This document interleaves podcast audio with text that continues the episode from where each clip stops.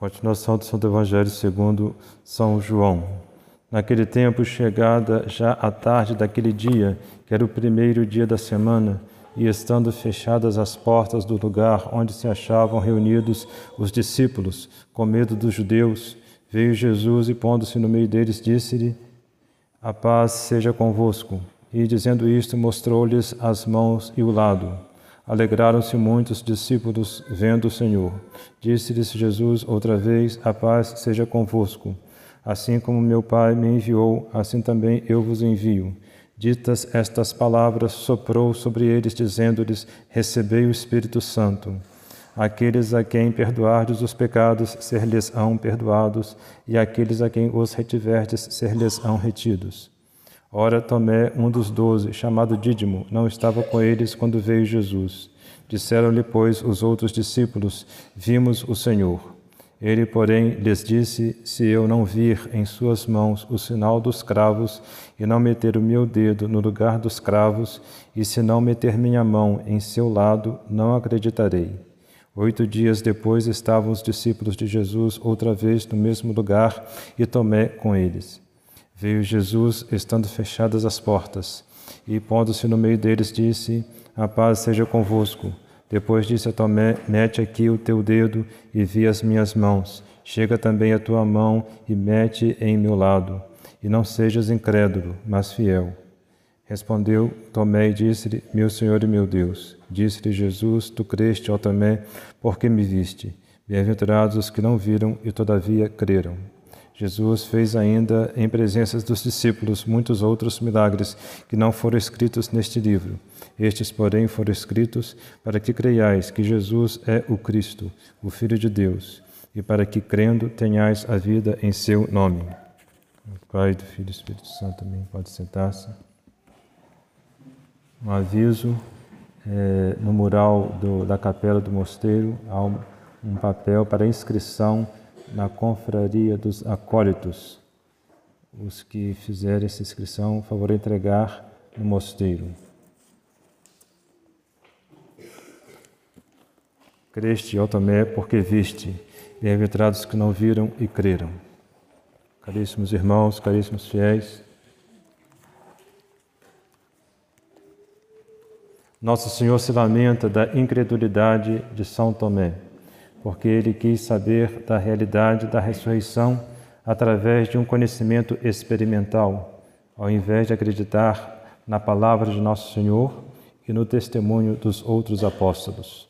Com efeito, a fé é uma virtude pela qual nós temos a certeza da realidade das verdades reveladas por Deus.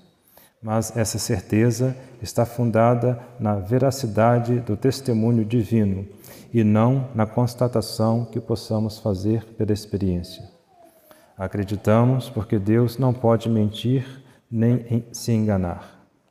Mas, entre os mistérios revelados por Deus, aquele que é chamado propriamente o mistério de fé é a Santíssima Eucaristia, na qual está nosso Senhor Jesus Cristo ressuscitado. Por isso, na Santa Missa, no momento da consagração do vinho, o mistério da transubstanciação é chamado o mistério da fé, por excelência. Tenhamos uma grande devoção a Nosso Senhor ressuscitado, presente no Santíssimo Sacramento. Ele aí está, atento a todas as nossas orações, a todos os nossos pensamentos, a todos os nossos desejos, a todas as nossas necessidades, a todos os nossos sofrimentos, a todas as nossas ofertas. Avivemos nossa fé na presença real de Jesus Cristo neste divino mistério. Dilatemos nosso coração pela confiança. Lembremos-nos que Ele pode fazer-nos todo o bem, que Ele muito nos ama e que vem a nós para nos enriquecer com Suas graças. Humilhemos-nos diante da Sua divina majestade.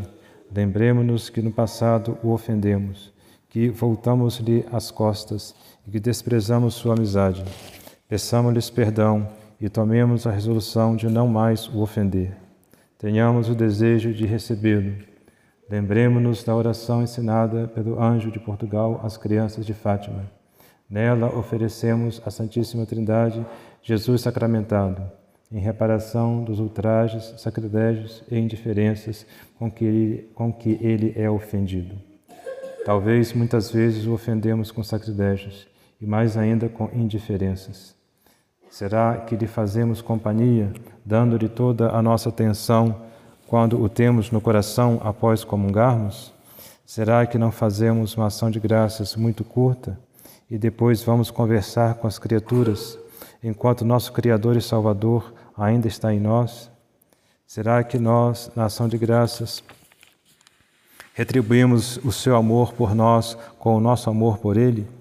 Ou o momento da ação de graças é um momento que queremos que acabe logo para irmos fazer outra coisa? Pensemos bem nisso e tomemos agora uma resolução bem firme de fazermos ao menos 15 minutos de ação de graças após havermos comungado. E que nessa ação de graças coloquemos toda a nossa atenção, afeto e força de vontade de agradar a Nosso Senhor em tudo. Que Nossa Senhora alcance de seu Divino Filho a graça de podermos colocar essas resoluções em prática.